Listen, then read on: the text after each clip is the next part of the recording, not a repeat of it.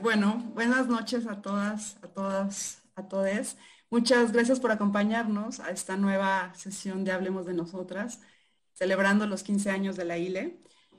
Eh, el 24 de abril de 2007, la Asamblea Legislativa del Distrito Federal eh, despenalizó el aborto hasta las 12 semanas de gestación. Fue un hecho histórico que colocó a la Ciudad de México a la vanguardia no solamente del país, sino de la región. Desde entonces se han brindado más de 240 mil servicios de interrupción legal del embarazo en la ciudad, eh, no solo para los habitantes de la ciudad, sino para eh, otras personas, eh, mujeres y personas gestantes que habitan en, la República Mexicana y en el extranjero. Principalmente se, han, brindado servicios para mujeres del Estado de México, de Puebla y de Hidalgo. Y bueno, este el ejercicio del derecho a decidir ha sido posible no solo para las que viven en la ciudad, y desde aquel día histórico hemos atestiguado enormes logros. Seis entidades se sumaron a la Ciudad de México y también despenalizaron el aborto hasta la semana 12 de gestación. La Suprema Corte de Justicia ha eh, emitido eh, eh, sentencias muy favorables para el derecho a decidir de las mujeres, entre los que destacan que declaró inconstitucional el delito de aborto en Coahuila. Hoy vamos a platicar sobre este proceso eh, que ha abierto camino a otros lugares del país y, de la región. Y nos acompañan cinco mujeres que estuvieron muy cercas, eh, muy, muy cercanas al proceso, que fueron de hecho protagonistas. Eh, recordemos que esta, la construcción del camino hacia la justicia reproductiva ha sido largo y es un logro colectivo en el que hemos participado muchas personas, muchas aliadas desde diferentes frentes. Uno de ellos ha sido la Alianza Nacional por el Derecho a Decidir, que es una coalición que por más de 20 años eh, ha trabajado incansablemente a favor del aborto legal, seguro y gratuito, y pues del que, del que nuestras invitadas forman parte. Eh, les doy la bienvenida. Muchas gracias por estar aquí. Las voy a presentar. Este, me disculpo de antemano por recortar sus semblanzas. La verdad es que son impresionantes y si no, se nos va a ir la hora y media en, en, leer las semblanzas. Entonces, comienzo con María Consuelo Mejía. Ella es antropóloga con maestría en estudios latinoamericanos y pasante de doctorado en estudios latinoamericanos por la UNAM. Fue directora de Católicas por el Derecho a Decidir México durante 25 años y jugó un papel muy importante en la construcción de redes del movimiento feministas, de feminista, perdón, como la Alianza Nacional por el Derecho a Decidir, la Red Latinoamericana de Católicas por el Derecho a Decidir y el Consorcio Latinoamericano contra el Aborto Inseguro. Formó parte de la delegación oficial mexicana a la Conferencia Internacional de Población y Desarrollo, eh, celebrada en el Cairo, eh, Egipto, en 1994 y también participó en la delegación de las ONGs en la Conferencia de las Mujeres en Beijing en 1995. Eh, también, bueno, entre muchas cosas, ah, es, coautora y autora de numerosos artículos y libros y su trayectoria y compromiso con los derechos humanos de las mujeres la han hecho merecedora de diversos reconocimientos. Y bueno, desde aquí también le hacemos un reconocimiento, María Consuelo. Muchas gracias por acompañarnos. También nos acompaña Ana Langer, es eh, profesora en el Departamento de Salud Global y Población de la Escuela de Salud Pública de Harvard y directora de la Iniciativa de Mujeres y Salud. Previamente, la doctora Langer fue directora del Departamento de Salud de la Mujer y el Niño en el Instituto Nacional de, la, de Salud Pública y directora regional para América Latina y el Caribe del Population Council y presidenta de Engender Health. Ana es médica especialista en pediatría y perinatología y experta en salud y derechos sexuales y reproductivos. A lo largo de su carrera, ha coordinado proyectos de investigación en América Latina, creo que todas la hemos leído, es sur de Asia y África para promover cambios basados en evidencias, en políticas, programas y servicios. Ha publicado extensamente sobre salud materna, aborto inseguro, anticoncepción y muchos temas más. También nos acompaña María Eugenia Romero. Ella es directora general de la organización Equidad de Género, Ciudadanía, Trabajo y Familia y, de la Red por los Derechos Sexuales y Reproductivos en México, ser. Es feminista con más de 30 años de trayectoria en la promoción y la defensa de los derechos de las mujeres. Además, es integrante del Grupo Asesor de la Sociedad Civil de ONU Mujeres México, del Sistema para la Igualdad Sustantiva entre Hombres y Mujeres de la CDMX, consejera consultiva de la Red por la Salud de las Mujeres Latinoamericanas y del Caribe e integrante del Grupo Asesor de la Sociedad Civil del Foro Generación Igualdad México. Ha sido impulsora de la agenda feminista en diversos procesos internacionales, eh, es cofundadora e impulsora de organizaciones de la sociedad civil como Salud Integral para la Mujer, Moda Mujer y Consorcio para el Diálogo Parlamentario y la Equidad así como el del Foro de Mujeres y Políticas de Población. Su trabajo y compromiso social han sido distinguidos con diversos cargos, premios y reconocimientos. Muchas gracias, Mar. Eh, también nos acompaña María Luisa Sánchez Fuentes. Eh, ella es licenciada en Economía, egresada de la UNAM. Eh, además cuenta con una maestría en temas de población y salud sexual y reproductiva por la Universidad de Washington.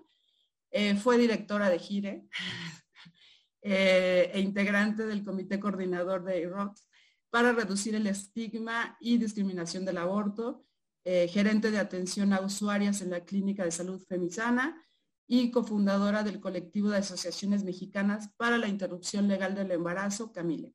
Actualmente trabaja para mejorar el acceso a la atención del aborto en el sector público y privado a través de la telemedicina.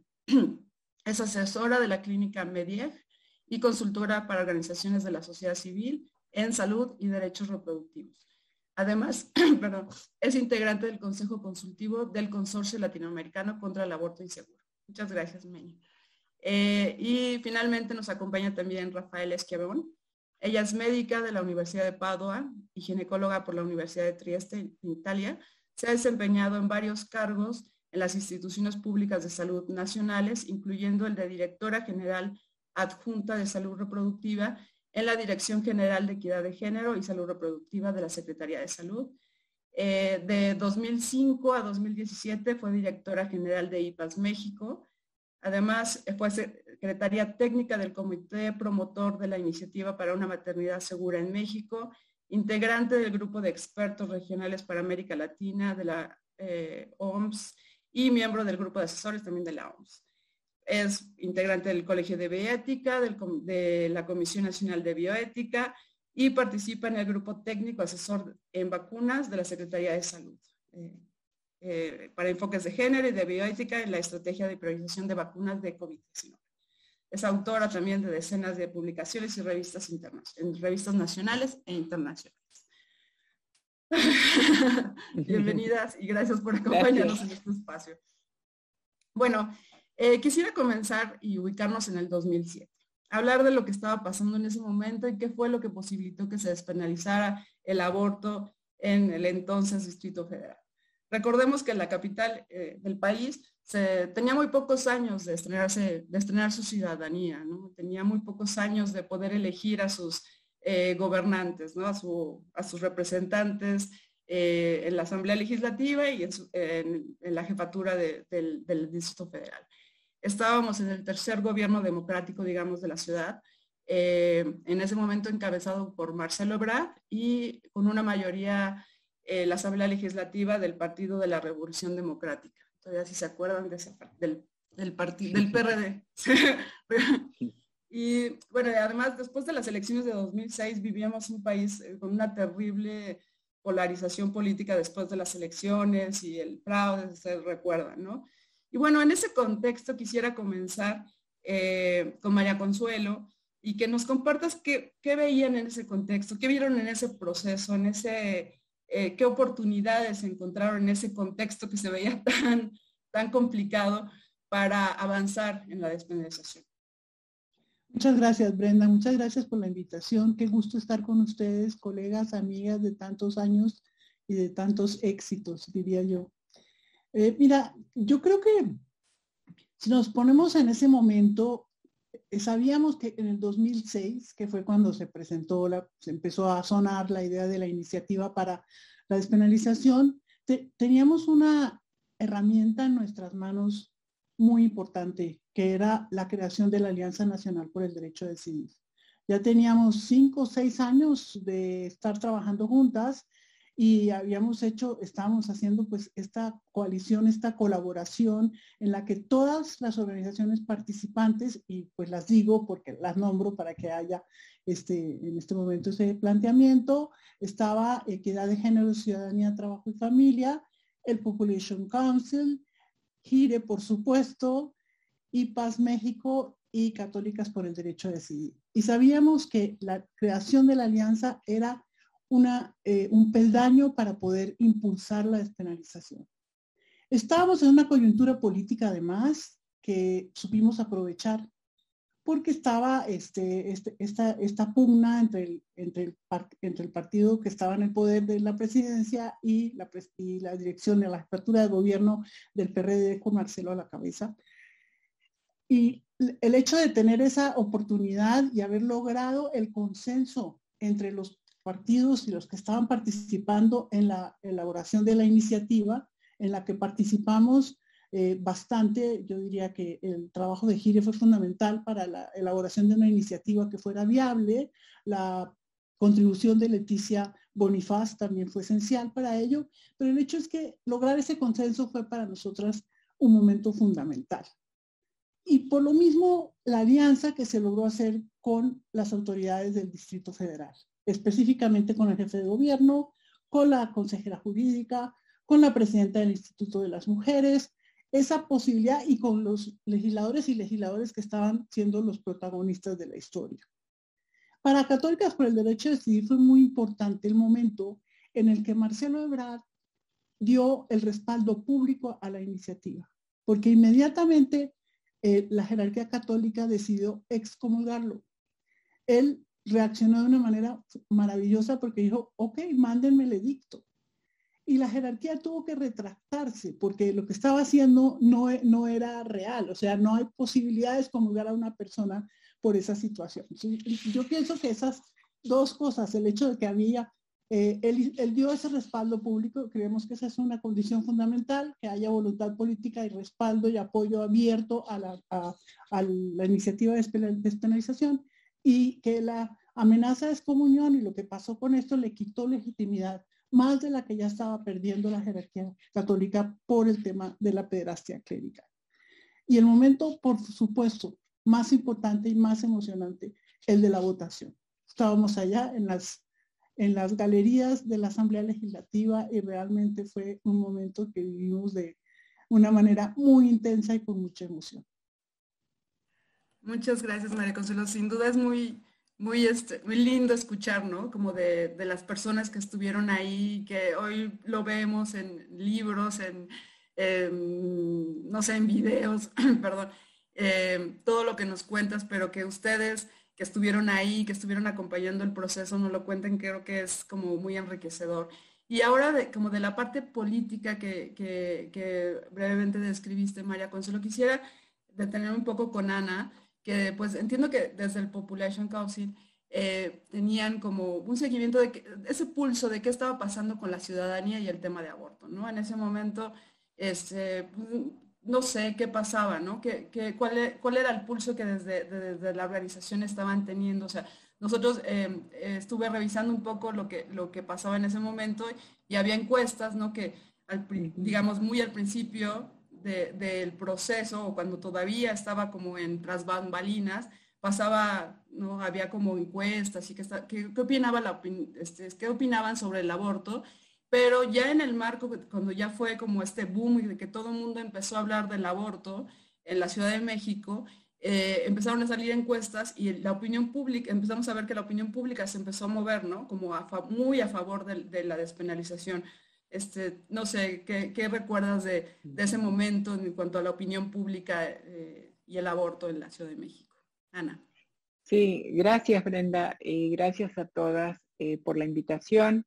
Es realmente maravilloso para mí poder estar en la misma pantalla que ustedes y recordar esos años y hasta cierto punto, porque eh, tengo que admitir que yo no estuve presente eh, en, cuando, en 2007, cuando sucedieron eh, los grandes eventos. Yo ya me había ido eh, del Population Council y del país para entonces, y entonces, bueno, aunque seguí de cerca todo lo que estaba pasando a través de colegas y a través, obviamente, de los medios de difusión y todos los otros canales que todos tenemos, no me perdí la oportunidad de estar, como dice, como decía María Consuelo, en la galería llorando en el momento en que el cambio ocurría.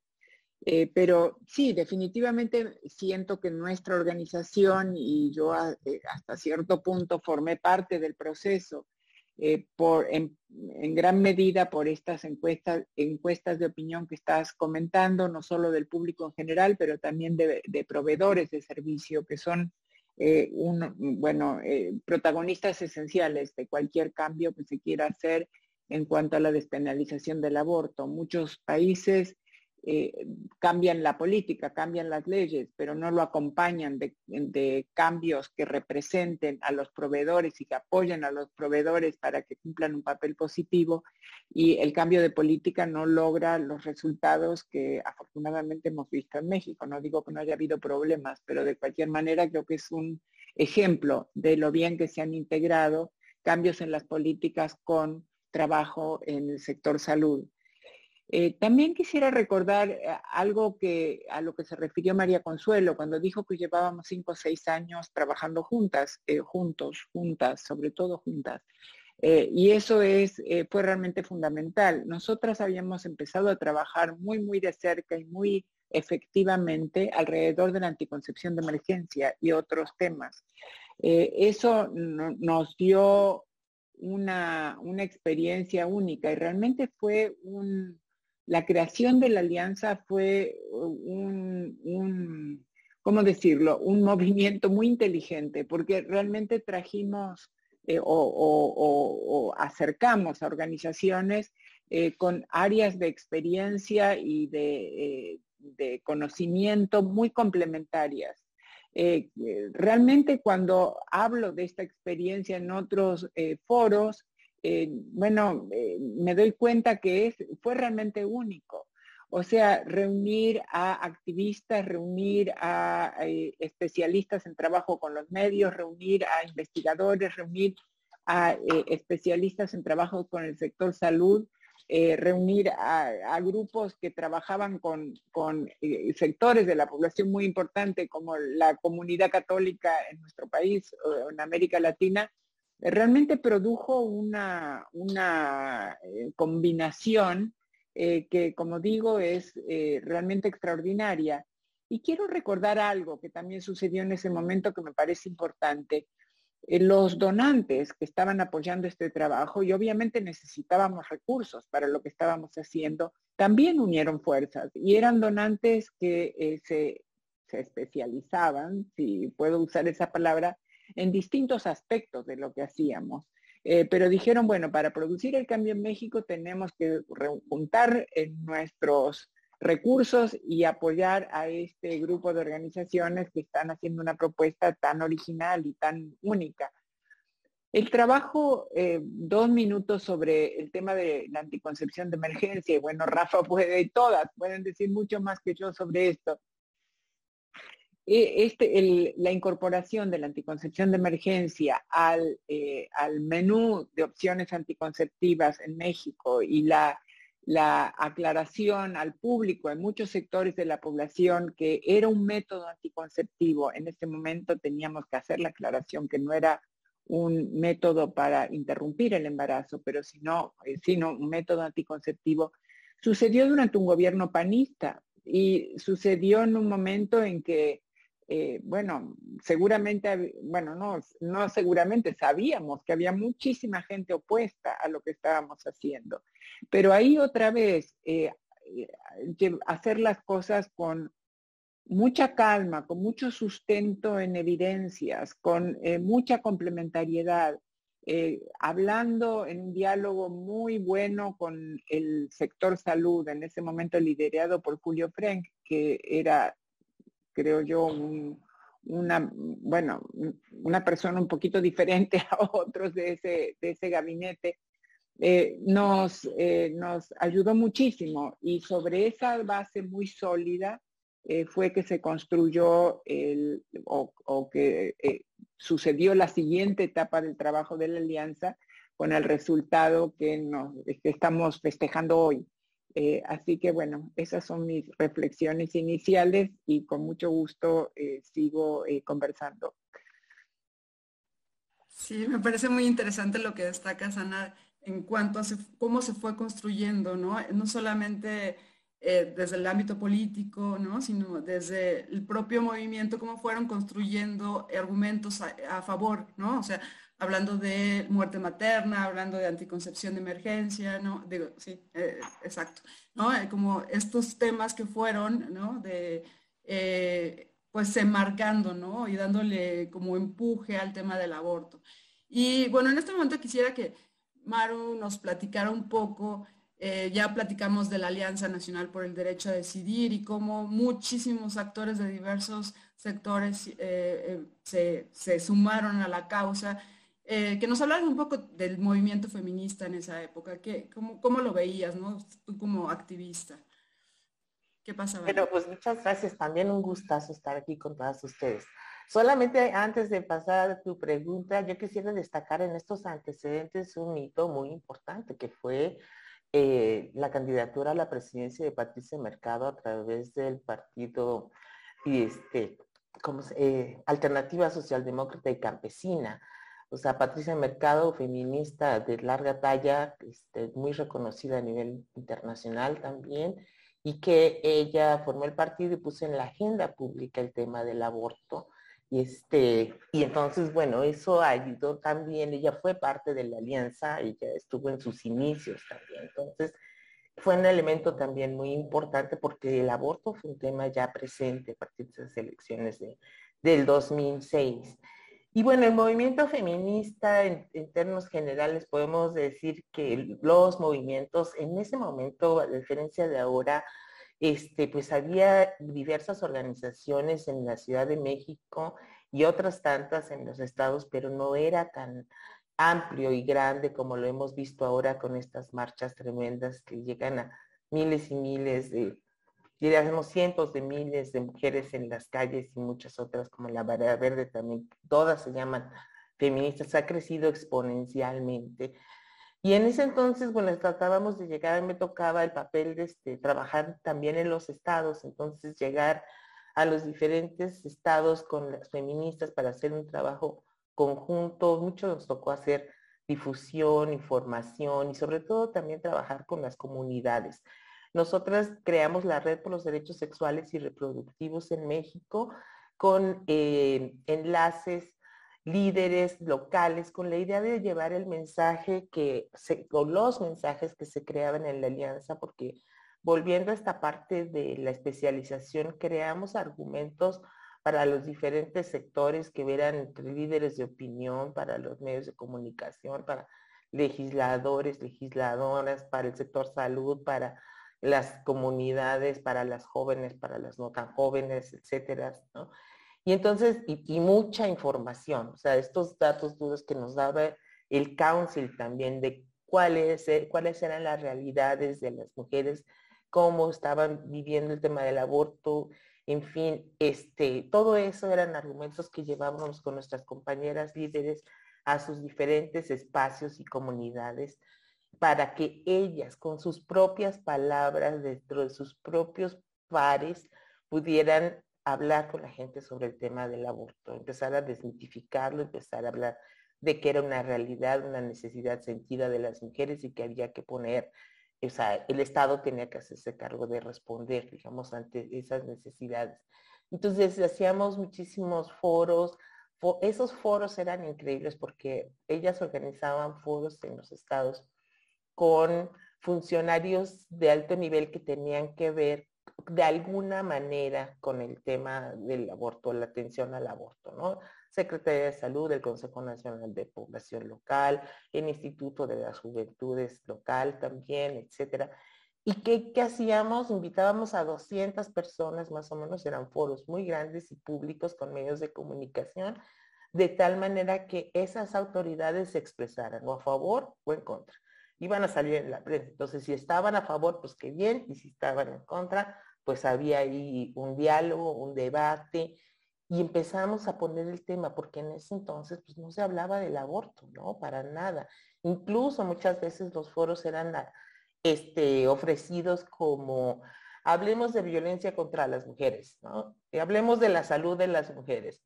Y entonces nuestras compañeras tenían la consigna de que tenían que hablar de aborto. O sea, empezaban con la salud de las mujeres, ah, pero el aborto es una parte de la atención que deben recibir las mujeres a su salud, bla, bla, bla. Entonces, bueno, fue, fue muy importante porque logramos crear una red muy consolidada y luego hubo promotoras porque estas líderes ya no se daban abasto, digamos, en todo lo que tenían que hacer. Entonces armamos redes de promotoras talleres en escuelas, cines debates, en plazas públicas. Y bueno, la idea era insistir, insistir, insistir en la opinión pública de tal forma que pues cuando ya se viene la posibilidad de la despenalización, yo he dicho muchas veces y lo creo muy bien, que estas organizaciones y todas las que trabajábamos en las diferentes etapas, digamos, o momentos, estábamos todas listas, ¿no? Era entrar a, a operar lo que habíamos venido preparando durante muchos años y cada quien sabía cuál era su lugar y su misión y su trabajo de tal forma que sucedió de una manera muy coordinada, muy organizada, porque realmente también fueron muy pocos meses que tuvimos para lograr la despenalización. El proceso ese fue pues relativamente corto, unos cinco meses más o menos. Y bueno, pues nos queda esta gran satisfacción y sobre todo decir que pues ahora estamos celebrando estos 15 años con una, un, modelo muy consolidado en la Ciudad de México. Ya abondaremos en eso más tarde. Muchas gracias por compartirnos eh, cómo está, sí, porque hoy vemos a una marea verde imparable por todas las calles del pañuelo verde inundando, ¿no? Pero en ese entonces lo que veíamos era como eh, muy eh, antes del proceso, era eh, marchas pequeñas, ¿no? Movilizaciones pequeñas, incluso simbólicamente era difícil, ¿no? Como contrarrestar lo que siempre la derecha, ¿no? Con el bebé, ¿no? O sea, como simbólicamente el, bebé frente a, ¿qué, qué, decíamos nosotras, qué poníamos nosotras, siempre era bastante complicado también, ¿no? Desde, desde lo narrativo y eso. Em, pues ahora quisiera eh, irme un poco hacia, hacia la parte médica, Rafa, y es, IPAS México en, este papel, ¿no? que estaba también estructurado en, en, la alianza, pues tuvo un trabajo muy importante con el sector salud y quisiera eh, que nos platicaras cómo fue el proceso, cuáles fueron las resistencias, los mayores retos ¿no? en, en, este, en este ámbito. Antes que nada, Saludos a todas, a estas, a las compañeras aquí en pantalla y a todos y todas y todes los que nos están siguiendo en línea. Y sí, efectivamente, volver a reiterar, y como dijo Maru, como, dijo, como dijeron todas, como dijo Ana, que había un largo trabajo de preparación en todos los sectores que permitió esta eh, unicidad del proceso, que yo veo en tres puntos. El cambio de la ley, que fue precedido por varios cambios, por varias preparaciones, por la ley Robles, por la NOM de violencia, por Paulina, por la NOM 046 después. La implementación de los servicios que siguió inmediatamente después, pero también la demanda de las mujeres porque igual a veces cambiamos las leyes, generamos políticas públicas y las mujeres no llegan porque no tienen confianza en los servicios. Entonces, cada una de las organizaciones había estado preparando esto. El cambio legal, avanzando en el cambio legal, trabajando con la sociedad, con, con la sociedad civil, con las mujeres. E IPAS tenía un largo trabajo dentro de los servicios de salud de capacitación en atención al aborto, eh, al aborto inducido, al aborto espontáneo, lo que entonces se llamaba atención post-aborto, lo que ahorita llamamos atención al aborto seguro. Y había ya tenido un trabajo donde inclusive no me había tocado a mí, me había tocado a la predecesora, a Nadine Gasma, que con Ana y Consuelo y Patricia Mercado y y, Meni habían estado gestando la alianza. y había trabajado en los hospitales públicos de acuerdo a las causales legales existentes en ese entonces en algunos hospitales de la ciudad del entonces DF con equipos de salud que estaban atendiendo abortos por violación, esencialmente abortos por razones de salud. Entonces, cuando cambia la ley, no llegó en, no cayó en la nada, cayó ya en un terreno relativamente preparado con otras alineaciones de, de los astros, porque en ese entonces estaba como responsable de los servicios de, salud sexual y reproductiva el doctor Sangüesa, Patricio Sangüesa, que también fue compañero que, em, con el cual empezamos a trabajar desde el Population Council de Anna Langer, desde la atención basada en evidencia, desde anticoncepción de emergencia, desde reducción de mortalidad materna. Entonces fue como cuajó también en el trabajo con el sector salud, cuajó toda una trayectoria previa de trabajo de sensibilización y capacitación. Por supuesto que la demanda generada y que se presentó, insisto, al día siguiente del cambio de la ley, la demanda de las mujeres iba mucho más allá de lo que se había hecho en ese momento. Y entonces ahí se presentó la necesidad de multiplicar los equipos de salud, de multiplicar el trabajo de capacitación y de sensibilización, no solo a los médicos, porque eso se hizo a todo el equipo de salud, a través de una metodología que eh, yo creo que fue muy exitosa, muy intensiva, no fácilmente replicable, que se pudo implementar gracias a cómo eh, también los apoyos de los donantes se focalizaron, se concentraron en esta estrategia, que es una metodología de capacitación en servicio, como lo llamábamos, que duraba dos o tres semanas en cada sitio con un equipo multidisciplinario de IPAS, donde estaba trabajo social, eh, la enfermera y el equipo médico, para capacitar a todo el equipo en la atención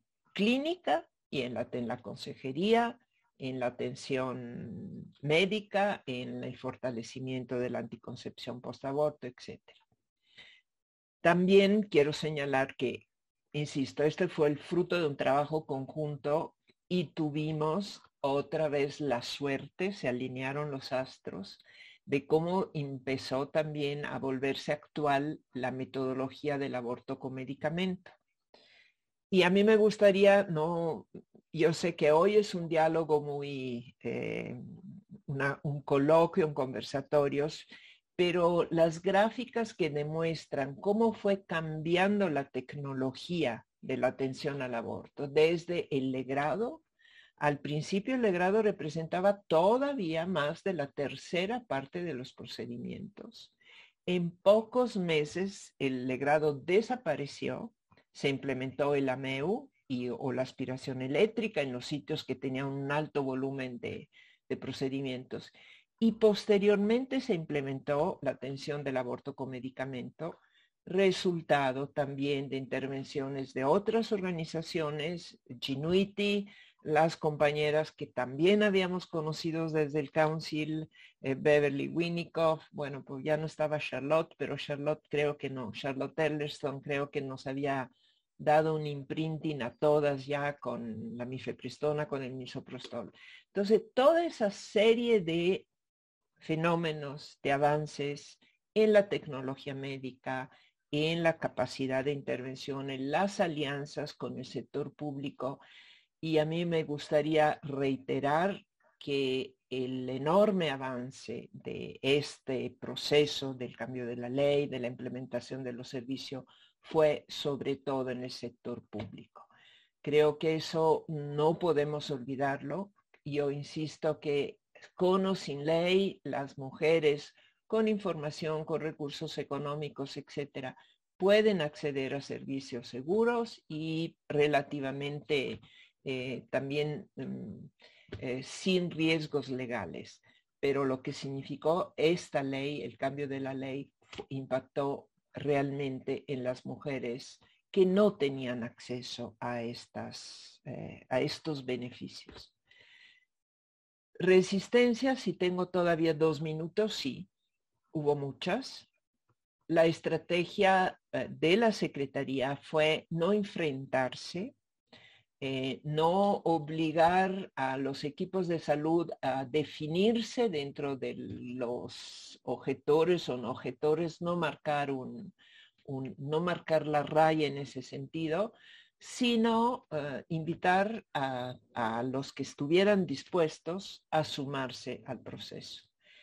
Fue, creo yo, una estrategia exitosa que mm, evitó el enfrentamiento y logró, digamos, eh, evitar las posibles estigmatizaciones muy, muy evidentes, no las que sí vivieron todos los prestadores dentro de los servicios pero creo que en este momento, eh, y lo hablaremos más tarde, creo que sería oportuno, eh, digamos, eh, volver a trabajar estas resistencias y superarlas. Normalizar la prestación de los servicios de aborto como una prestación más de salud sexual y reproductiva, materna y neonatal. Y aquí termino. Gracias. Muchas gracias, Rafa. Sí, recuerdo mucho que durante, después de los años del 2007, pues el modelo de la Ciudad de México, bueno, del Instituto Federal, era, se llevaba a toda América Latina, ¿no? Eh, así, así esta cosa se platicaba cómo, cómo estaba también estructurada y creo que pues no es casual, no solamente fueron los astros, sino el trabajo previo que todas las organizaciones estuvieron haciendo, ¿no?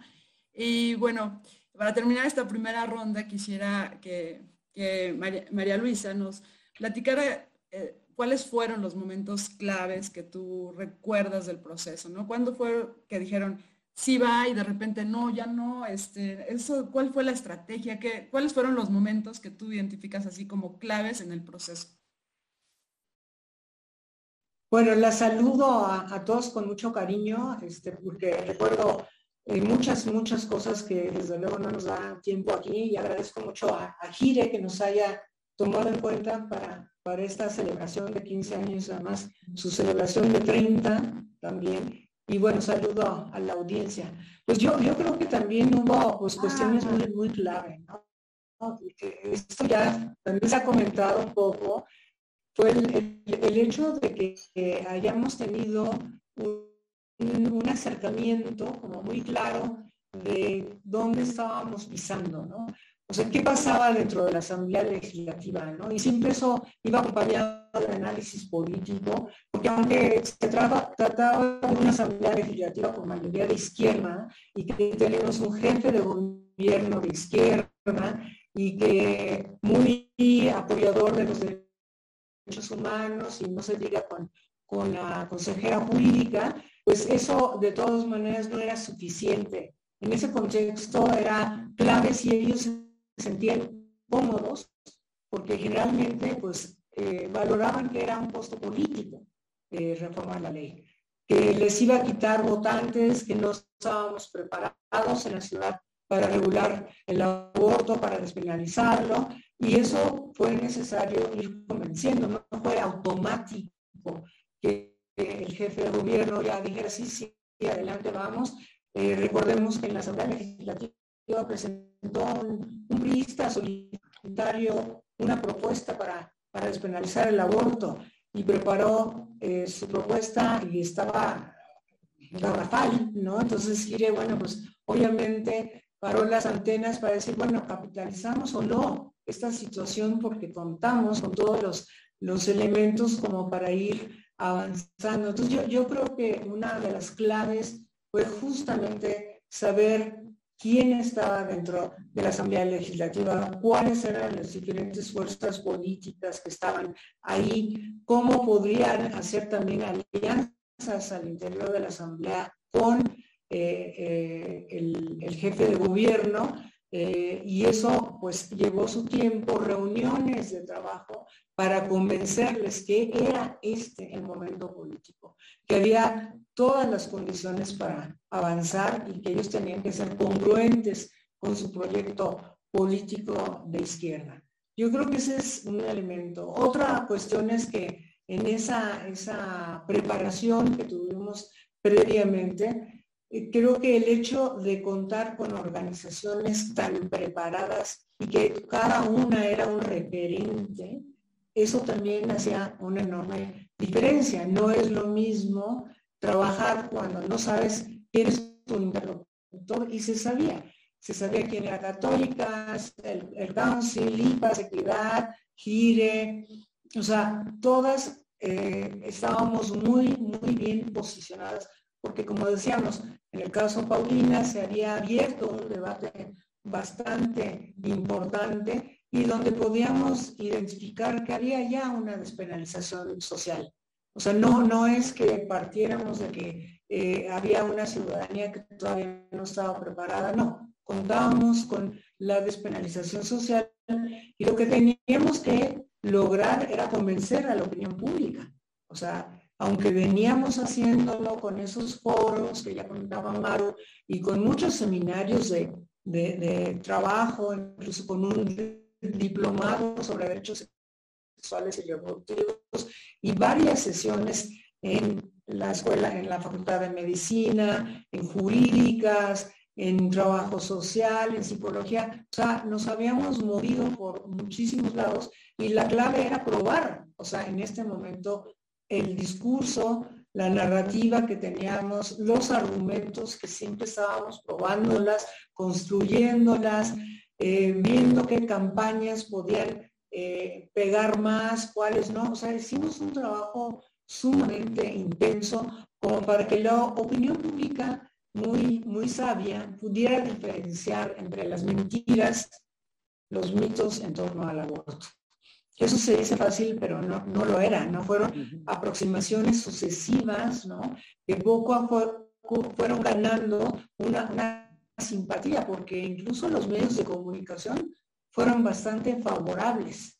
O sea, eso fue también clave, que nos abrían el, el, micrófono para que pudiéramos intercambiar con quienes se oponían, o sea, con los antiderechos, con los llamados, entre comillas, providas, ¿no? Entonces, estuvimos en muchísimos eh, diálogos, en muchas discusiones, debates, ¿no? Antes de la votación.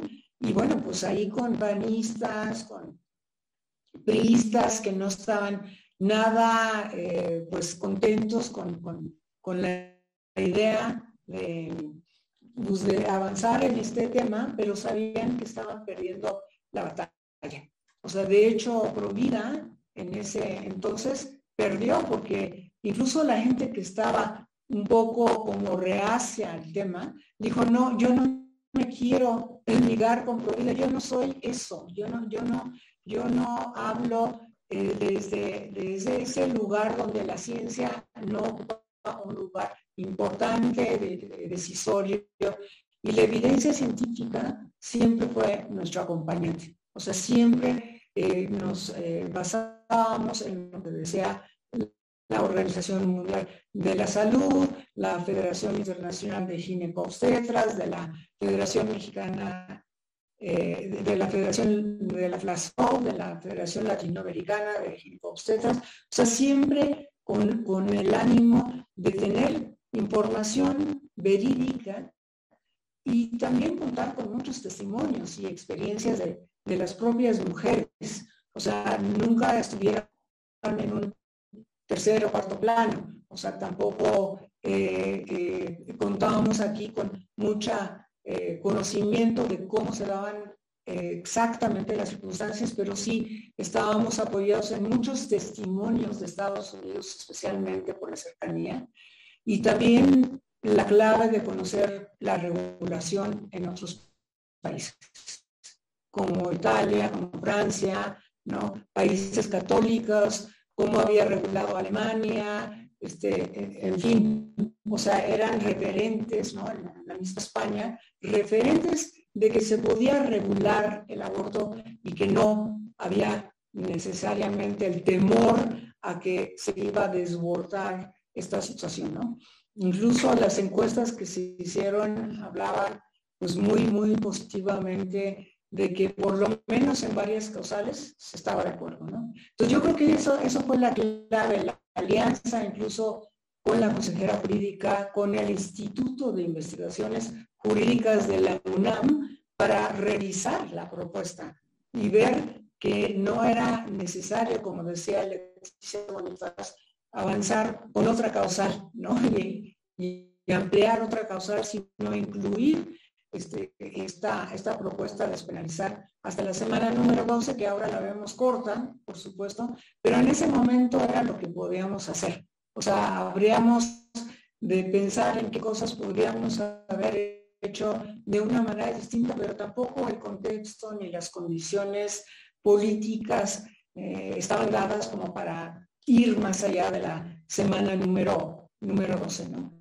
Entonces yo, yo creo que esos elementos el, contar incluso con muchas publicaciones, eh, contábamos pues, el Council con muchas gires desde el punto de vista católico, o sea, esa, esa alianza que, hicimos con cada una de las organizaciones de construcción de base social que, que hablaba Maru, pues, no se hubiera podido lograr si no hacemos esa confluencia, si no nos respetamos nosotras también, ¿no? Como cada quien en su lugar, cada quien sabiendo eh, qué, como decíamos, qué instrumento tocar en esta orquesta, ¿no? Que, es complicada, ¿no? Hacer una alianza entre cinco organizaciones no es sencillo. Fue el primer experimento que tuvimos eh, de hacerlo, ¿no? Y que decíamos, bueno, estamos trabajando casi como si fuéramos empresas, ¿no?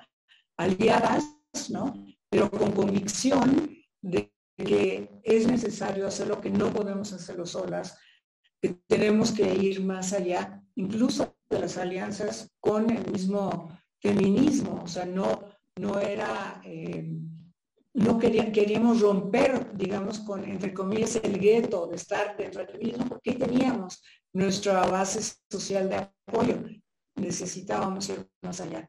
Y eso creo que, pues sí, marcó la diferencia, haber ganado la narrativa, porque en definitiva la ganamos, porque al día siguiente, como decía Rafa, ya estaban los servicios, habíamos trabajado con la Secretaría de Salud previamente y todo caminó de manera muy suave, sin contratiempos, sin ninguna mortandad, que es importantísimo mencionarlo.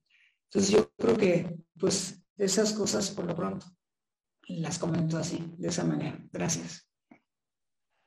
Gracias, Meni. Sí, sin duda, en el, para ya los, días cercanos a la votación, todo el mundo hablaba de, aborto, ¿no? Recuerdo, eh, eh, yo todavía no trabajaba en Gire, pero eh, recuerdo una campaña, seguramente ustedes, de Chespirito, ¿no? Hablando, hablando, este, y la respuesta de, nuestra querida Paulina, a quien acompañamos, en ese proceso tan doloroso, le respondió, ¿no? Eh, con una frase como contundente que, decía, bueno, primero Chespirito decía, este, qué, qué mal que, que, mi mamá me hubiera abortado, ¿no?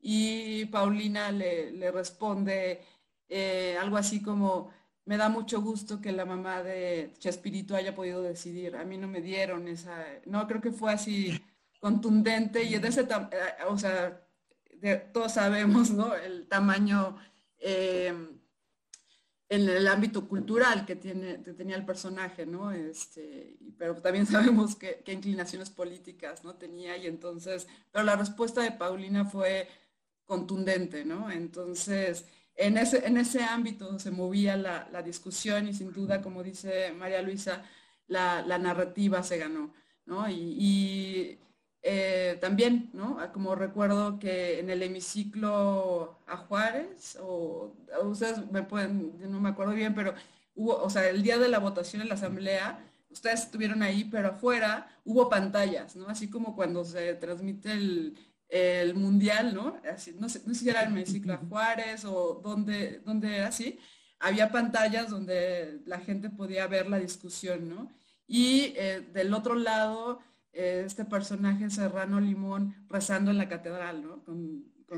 entonces era así como estos dos polos tan, tan opuestos en ese momento, ¿no? Y tan visibles, eh, pues se tuvo este logro, ¿no? Que, fue impresionante. Y bueno, ya un poco, ya pasando el día después, ¿no? Eh, llegando al día después y eh, un poco quisiera que nos platicaran, ¿no? ¿Qué, esperaban después de ese día, ¿no? O sea, cuáles fueron sus, sus sueños, ¿no? Después, ya pasó en la Ciudad de México, este, estuvo increíble, ¿qué pasó el día después, el mes después, ¿no? Y eh, también, ¿no? Que, ¿Cuál fue el impacto en, México y en la región, ¿no? ¿Cuáles fueron las reacciones? Este, voy a empezar por Maru, ¿no? Para darle aquí voy a, voy a ser más estricta en el tiempo porque tenemos ya nada más media Pues al día siguiente ya esperábamos que los servicios funcionaran, este, habíamos, bueno, y funcionar, por supuesto, porque ya teníamos un trabajo previo con la Secretaría de meses atrás y, se empezaron a pulir y, y a mí me da mucho gusto porque como decía, tenemos un modelo muy integrado donde es, primero estamos muy insistentes en el tema de la gratuidad y la calidad de la atención, en la confidencialidad, en que a las mujeres no se les preguntara por qué viene usted a abortar, no, eso no les importa. y pero también que este, hubo mucha voluntad política y se dejaron, realmente se dejaron apoyar. Debo decir también que pues, los servicios de salud en México son precarios en términos generales. De hecho, tener estos servicios de tan alta calidad de interrupción legal del embarazo en la Ciudad de México es un lujo, ¿no? Pues realmente excepcional. Entonces, pues nosotras nos preparamos para acompañar a las mujeres y esto lo hemos venido haciendo desde entonces con, la, con doble intencionalidad.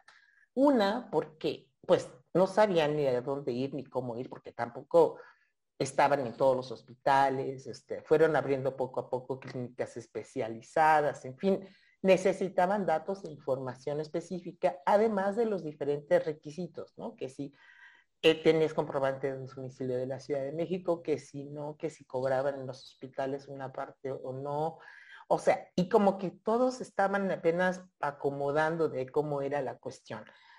Y además, pues en algunos casos vinieron mujeres de de los estados, mujeres indígenas, me acuerdo mucho, que nos tocó dar el, ay, ¿cómo se dice eso, Rafaela Diana? Como el aval de la señora, aunque nosotros estábamos siendo responsables. El consentimiento. No, la responsabilidad de su internación la teníamos nosotras porque venían solas. Imagínense que llegaban de un pueblo X, ¿no? a una ciudad de México donde la terminal de autobuses es caótica, la ciudad es caótica, a veces sin hablar la lengua, etcétera, ¿no? Entonces, con los enlaces que nosotras teníamos en los estados, hacíamos estas conexiones, las llevábamos hasta el hospital y eso, estábamos ahí pendientes de todo, en fin, y las regresábamos en su camioncito y demás. Eso nos permitía pues, y nos sigue permitiendo fiscalizar, le digo yo, porque quiero que suene fuerte, fiscalizar el tema de los servicios. ¿no? Estamos ahí viendo, a ver, cómo le están haciendo, si de acuerdo con el protocolo que también se hizo, si le dan, si le dicen, si le preguntan, si se tardan, si no se tardan, etcétera, etcétera, si hay insumos, etcétera. Entonces, con eso, pues luego vamos con las autoridades de la Secretaría de Salud para decirle, están fallando en esto, están fallando en aquello, están así, ¿no? Entonces nos ha servido muchísimo la fecha, lo venimos haciendo, ahora estamos buscando que haya mayores, más servicios, por supuesto, en más lugares, que haya horarios más largos, porque a veces son horarios muy cortos, muy de mañana. Entonces, gente que viene de los estados, por ejemplo, este, tiene que llegar o la noche anterior para poder llegar ahí muy temprano, a las 5 de la mañana o 6, o o venirse de noche, en fin, ¿no? Sí, sí hay muchas barreras, estamos buscando que se hagan ya citas por internet también y que este, y bueno, hemos logrado, por ejemplo, con este tema de que vienen de los estados, que se les ofrezca a las mujeres la AMEU, la aspiración endouterina, para que puedan regresar a sus hogares con el procedimiento terminado y no en evolución. ¿no? Esa es una distinción muy particular que hemos... Entonces, eso de que de verdad que son servicios de calidad donde hay consejería, las atienden bien, se van con sus métodos anticonceptivo, o sea, buscamos que fuera una cuestión muy integral, ¿no? Y así, digo, nosotras estamos afuera básicamente acompañando a las mujeres, pero somos los ojos también para los cambios que estamos proponiendo. Y también decir que, bueno, este, hemos ayudado a la Secretaría para contrarrestar a los antiderechos que se pusieron afuera de las clínicas y que agreden a las mujeres o al personal de salud también. Pusimos cámaras de vigilancia que, graban 24 horas para poder poner denuncias en algún momento y mantas que dicen la información sobre los servicios de ILES anda dentro de, del hospital o de la clínica. Es decir, estamos siendo vigilantes, acompañando, estamos ahí con el ojo, somos las referentes de muchas mujeres que, solicitan el servicio y, este, y bueno, eso nos ayuda muchísimo a tratar, a mejorar, ¿no? En, en la medida de lo posible. Muchas gracias, Maru. Sí, sin duda, eh, el trabajo que, siguió ¿no? Eh, al día después, en el día después eh, ha sido fundamental, ¿no? Y, pero quería regresar un poco también con lo que pasó después, ¿no? María Consuelo. La, hubo una reacción ¿no? a, esta, a, esta, a este gran avance en la Ciudad de México. Hubo una reacción. Este, me gustaría que platicara sobre esa reacción. Sí, Brenda, gracias. Sí, yo estaba pensando precisamente en eso. ¿Qué esperábamos? Tú, dices tu pregunta o tu planteamiento es, ¿qué esperaban el día después? ¿Qué, pensaban que iba a suceder? Por supuesto, una de las cosas era la reacción de la ultraderecha, eh, y evidentemente liderada por la jerarquía de la Iglesia Católica, y que, bueno, yo no me acuerdo si hablamos de que era posible esta avalancha de reformas constitucionales porque en algún momento nos la imaginamos. Yo no me la imaginé. Lo que, lo que, lo que a nosotras nos cayó fue eh, eh, las amenazas de la jerarquía, que no solamente fue eh, eh, después, sino todo, durante todo el proceso, que fueron, yo creo que ese es un aspecto eh, muy personal que se vivió, la vivieron los legisladores y legisladoras, de sentir mucho miedo de lo que estaban haciendo, no tenían seguridad, tenían, pensaban realmente que se iban a ir al infierno. Y el hecho de que se dieran cuenta de que supieran que eso no era real, que eso no era verdad, fue muy importante. Y esas amenazas también nos llegaron a nosotras. Y bueno, ya les conté lo que la amenaza que le llegó al jefe de gobierno. Entonces, más por ahí era como la, expectativa, bueno, ¿qué, ¿qué, va a pasar en ese sentido? Esa reacción de las reformas constitucionales que se dio en cascada para proteger la vida desde el momento de la concepción fue una manera que ellos eh, pensaban de, que blindarían la posibilidad de, de, otro, de otro estado como, como la ciudad, como lo que ha pasado en la Ciudad de México, de que sucediera en otro estado. Eh, en algún momento uno de los obispos lo dijo, dijo, advirtió, dijo, les advierto que esto no va a suceder en otro estado del país. Esto ya se dio allá, pero no va a volver a suceder. Eso ténganlo por seguro. Y bueno, eso estaba vinculado con el plan que tenían en alianza con los partidos que promovieron esta reforma constitucional. Pero la otra cosa que esperábamos, y yo creo que en eso había bastante consenso en la alianza, era ganar más, más personas que apoyaran el proceso y más personas que se enteraran y más sectores que lo apoyaran. Para nosotros, por ejemplo, fue fundamental el apoyo de la comunidad de derechos humanos.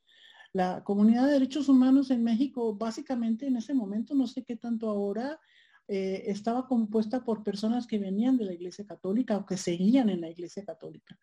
Y uno de, de los trabajos que se hizo fue a través de la red eh, mm, todos los derechos para todas y todas, porque allí estaban varias eh, colegas, compañeros, compañeras que habían estado cerca del proceso y finalmente, pues esa red sacó un, un, eh, un, comunicado público apoyando la despenalización. Cuando se vino toda la discusión con las acciones de inconstitucionalidad. Yo no sé si esperábamos o no esperábamos las acciones. Creo que sí lo hablamos en algún momento, que ese era un recurso que ellos iban a usar con seguridad y lo usaron. Y todo el proceso de preparación, de, enfrentar el tema de las acciones de constitucionalidad y de las respuestas a las acciones de inconstitucionalidad fue muy interesante. Muy, muy interesante. La del liderazgo lo llevó Gire y creo que fue un liderazgo muy acertado. Y allí se nos presentaron varios retos. Uno de ellos fue el, el, el trabajo con el movimiento feminista. Teníamos posiciones diversas distintas, como siempre hemos tenido. Y nosotras lo que queríamos era que hubiera por lo menos una alineación de que esas estrategias no fueran confrontativas, pues que hubiera por lo menos, eh, aunque fueran distintas, que por lo menos llevaran al, mismo proceso. Eh, y la otra cosa que me parece importante destacar es que en esa ganancia de sectores eh, que apoyaban, que apoyaban y que siguen apoyando el proceso de despenalización del aborto, al que todavía le falta bastante, diría yo, salió a relucir el tema de la bioética.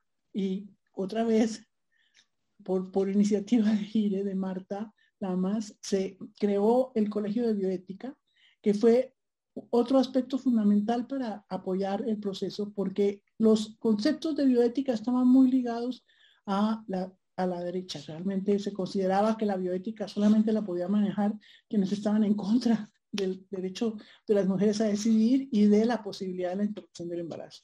Entonces creo que esa parte también fue muy, muy importante.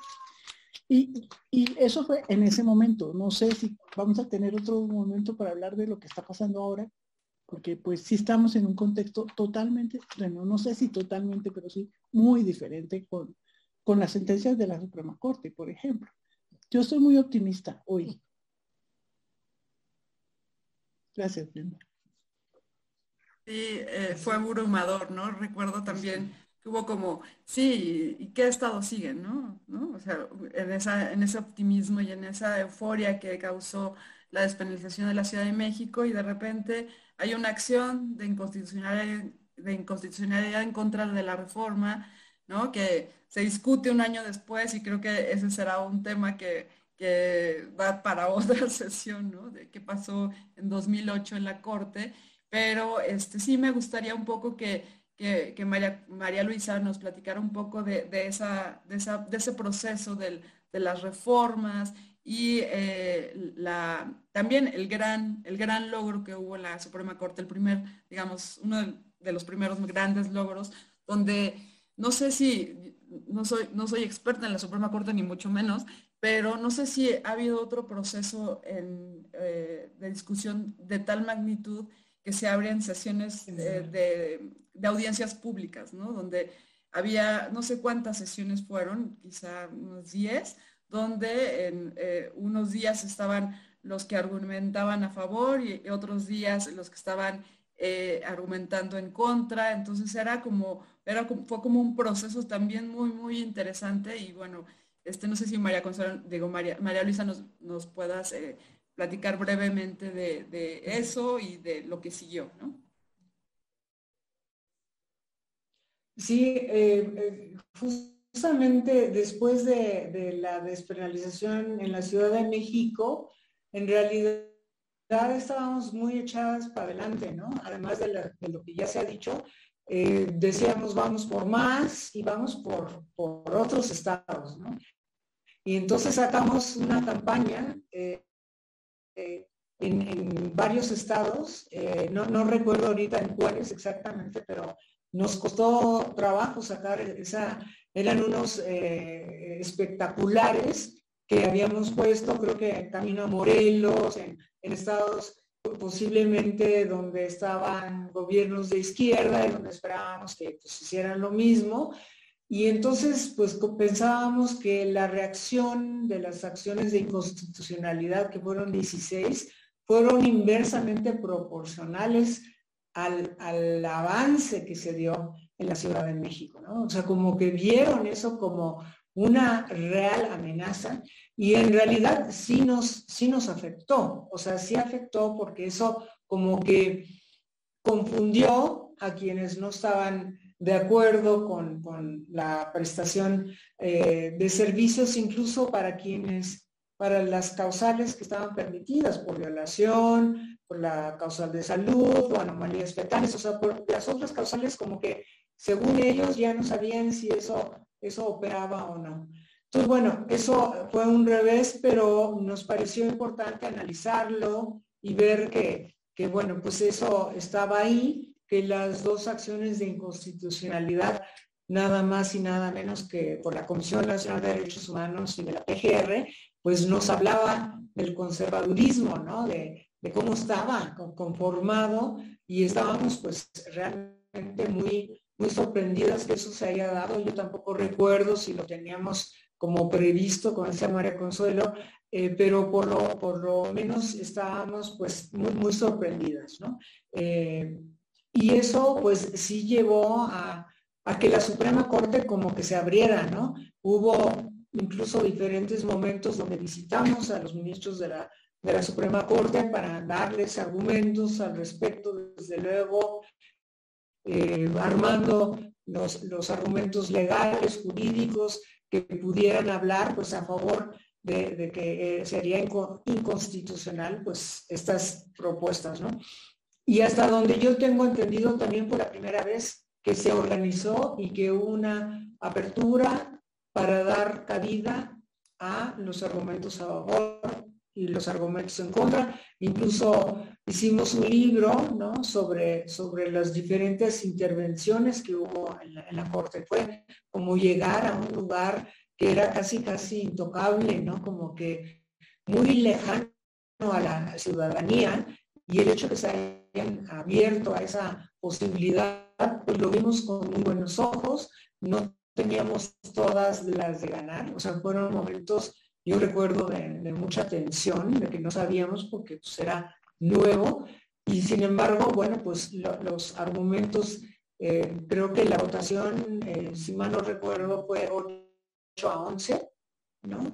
De los ministros. Y bueno, pues eso fue, fue muy, muy favorable y creo que eso también marcó una, pauta muy importante de la Suprema Corte. O sea, el, hecho de saber que esto podría ocurrir con otras reformas para proteger la vida eh, desde el momento de la concepción y aún así se ampliaron causales en otros estados.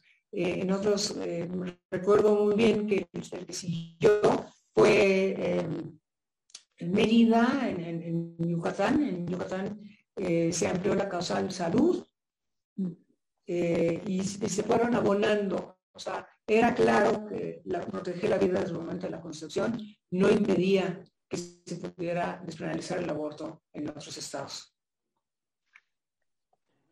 Sí, sí, sin duda creó como muchísima confusión y también como un, este, como un eh, detenernos, ¿no? ¿Qué está pasando, ¿no? Para entender todo lo que estaba pasando y, pues sí, fue, fue, fue duro, ¿no? Eh, eh, después de esa gran victoria eh, como esa avalancha ¿no? de reformas que después, pues sí, sabíamos que no, que no, impedían avanzar en, el aborto ni en la prestación de servicios, pero eh, pues simbólicamente fueron, fueron impactantes, ¿no? fueron sí contundentes. Eh, y bueno, un poco, Ana, quisiera un poco que nos platicaras en el impacto de, esta, de esta, de esta reforma, de esta despenalización eh, de la Ciudad de México en la región, ¿no? Tú como, como desde fuera, ¿cómo, cómo ves, ¿no? Eh, ¿Qué pasó en la región, ¿no? Hubo avances después, ¿no? En, Uruguay, obviamente después en Argentina y recientemente en, Colombia que nos voló la cabeza a todas. Eh, sí, gracias, Brenda. bueno, México y Brasil probablemente son países que han influido mucho lo que sucede en el resto de la región, eh, en muchos temas de salud sexual y reproductiva. Eh, y en este caso no fue una excepción. Yo creo que el, cambio eh, de la situación del aborto en la Ciudad de México sí sirvió de modelo de muchas maneras a los países que mencionaste eh, y eh, bueno, contribuyó a que en esos países cambiara también el marco jurídico, las políticas sobre el aborto. Eh, al mismo tiempo hay que reconocer que hay una tendencia general en el mundo hacia leyes menos restrictivas o hacia una despenalización del aborto, o sea que tampoco podemos atribuirnos que el cambio se debió a, lo que pasó en la Ciudad de México, pero creo que sí fue un elemento muy importante. Eh, como tú mencionaste, Uruguay eh, fue eh, probablemente el país que nos siguió ellos eh, tomaron una estrategia hasta cierto punto diferente, pero muy, muy congruente con lo que eh, había sucedido en México en cuanto a dar a las mujeres toda la información que necesitaban, eh, en cuanto a involucrar mucho a los proveedores del sector público y, bueno, muchos puntos en común con lo que pasó en México y más recientemente en efecto Argentina, que Argentina sí, creo que muchos de los elementos que confluyeron en México confluyeron también ahí, como una composición política en la legislatura que en ese momento les permitía, por, intentaron dos veces y la segunda vez tuvieron éxito, eh, cambiar la ley, un movimiento eh, feminista eh, fuerte, eh, y un involucramiento de, bueno, cientos de miles de mujeres, más allá de las que eh, se dedican al feminismo, eh, que también fue muy importante, y una, apoyarse en la ciencia. Colombia, como dice, fue otro ejemplo genial. Y hasta cierto punto Chile, Chile que es un país tremendamente conservador, también hizo algunos cambios que ampliaron un poquito eh, la, bueno, el acceso de las mujeres al aborto.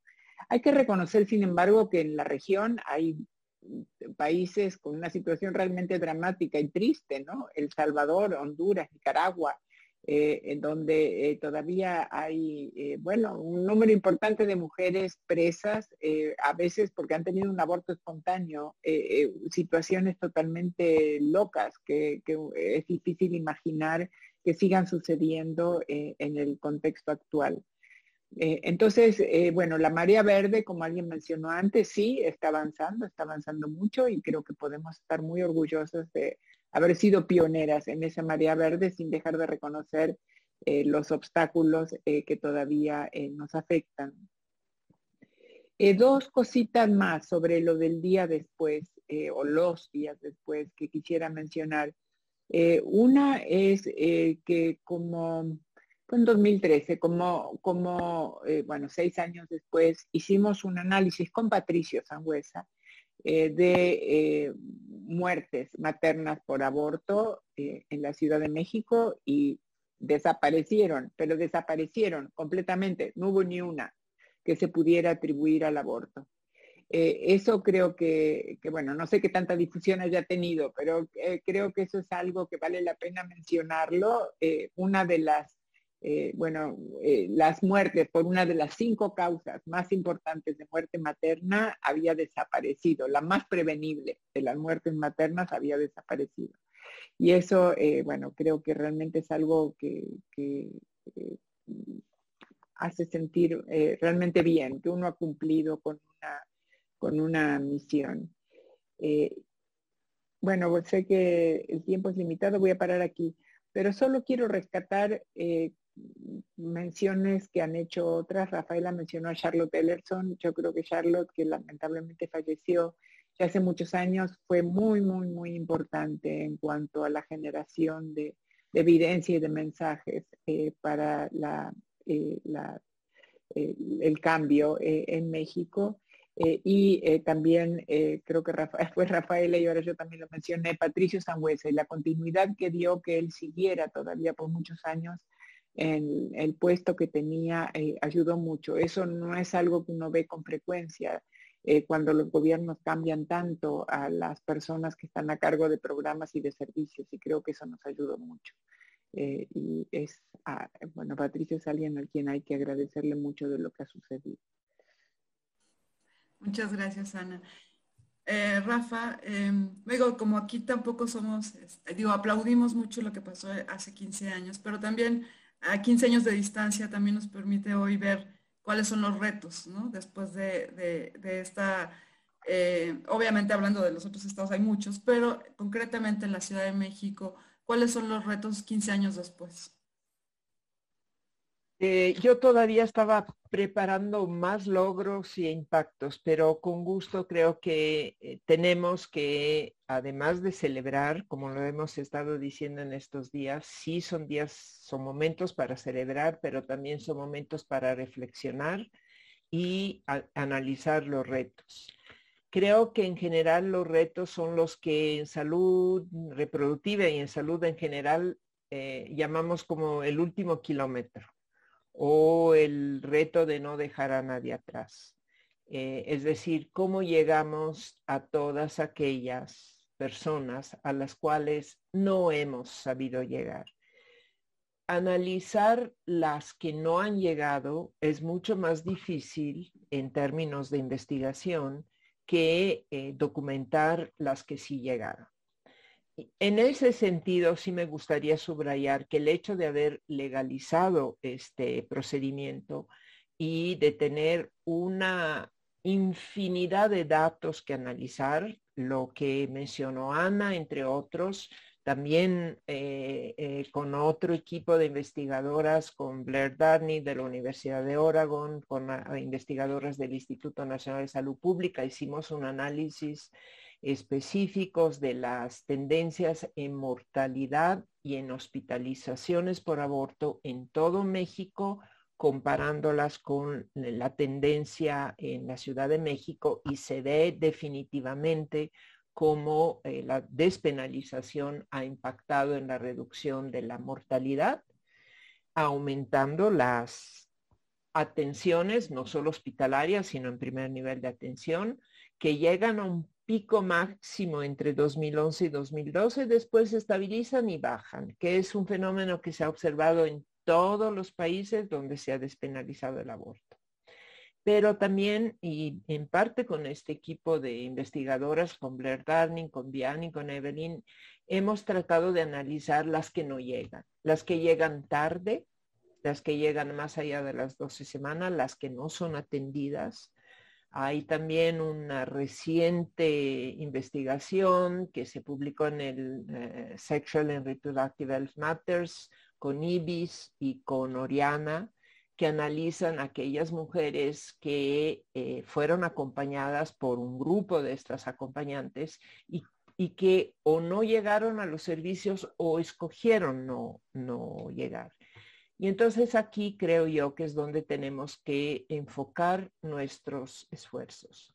Hay determinantes sociales que impactan en la capacidad de solicitar y llegar a acceder a estos servicios, que son esencialmente, como siempre, el nivel educativo, la, eh, la pobreza, eh, el ser, el tener, digamos, como roles primarios los trabajos domésticos, no trabajar, no tener un trabajo remunerado afuera y también siempre, siempre las más jóvenes las adolescentes y las jóvenes que no han tenido hijos, que ante un primer embarazo se tardan en reconocer que están embarazadas, se tardan en eh, poder eh, llegar a la información, etcétera, y terminan o con un embarazo, siguiendo con un embarazo que no quieren o siguiendo un tener, tener que enfrentar un aborto en condiciones inseguras, que en a estas alturas de la vida no debería ya existir. Entonces, este último kilómetro, llegar a las más difíciles, es la nuestra tarea. Por supuesto, eso implica también seguir trabajando con el sector salud y seguir trabajando de muchas maneras.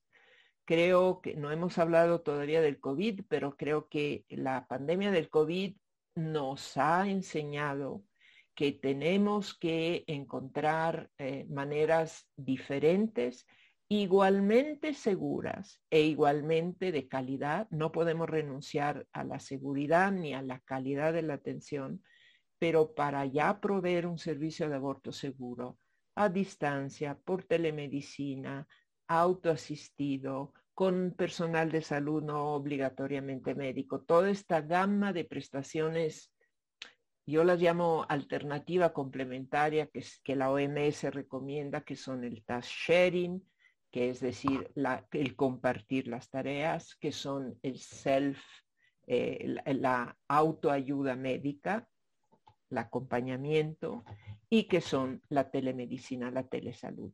Tenemos que empoderarnos como usuarias, como mujeres y prestadores de servicio.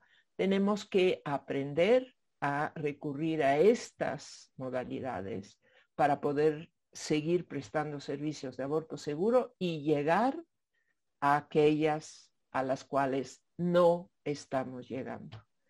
Yo cerré mi gato afuera, Consuelo, para no tener esta, esta imagen durante la presentación. Yo oía un gato, pero si lo encierro, enloquece gritando, o sea, no lo puedo cerrar.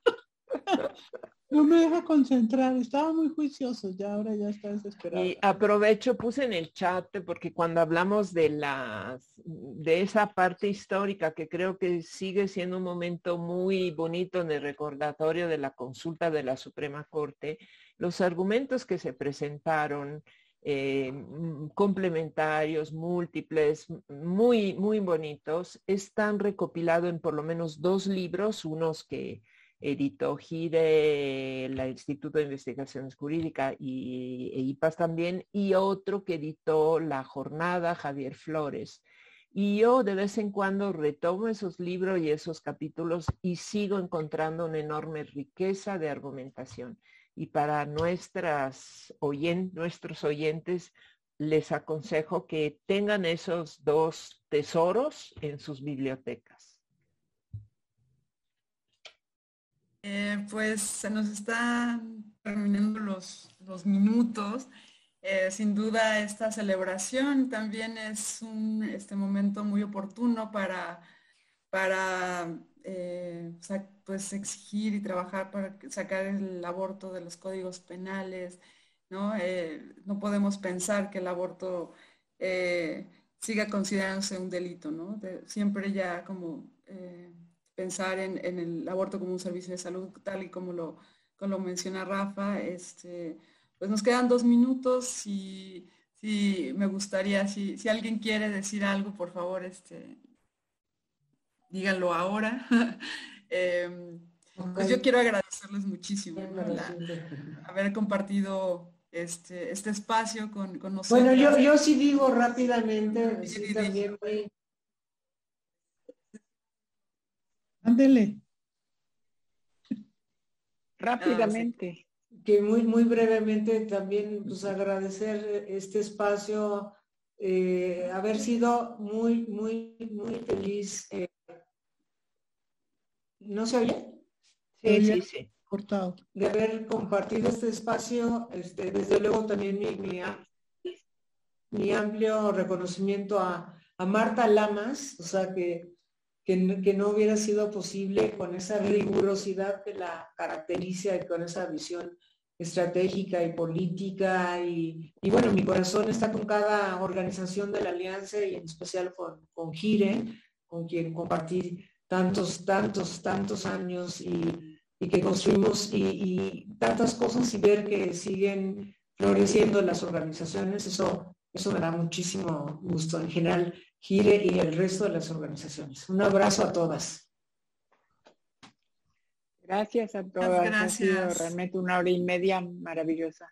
Eh, que se repita. Y hay que seguir adelante. Sí, se pasó muy rápido, la verdad, y pues tenemos que, ya cerrar la, transmisión, pero les agradezco a todas, eh, no solamente haber estado aquí, sino también todo su trabajo. La verdad, en 2007 soñamos con la marea verde, no sabíamos que se iba a llamar así, ni mucho menos, pero pues hoy es una realidad y creo que es imparable y el aborto legal será, será para todo el país. Muchísimas gracias por estar aquí y por todo su trabajo. Reconocimiento para ustedes. Gracias. Gracias. Gracias a todas. Gracias a todas. Adiós, Ana, Gracias. Abrazote. Abrazote. Abrazos grandes.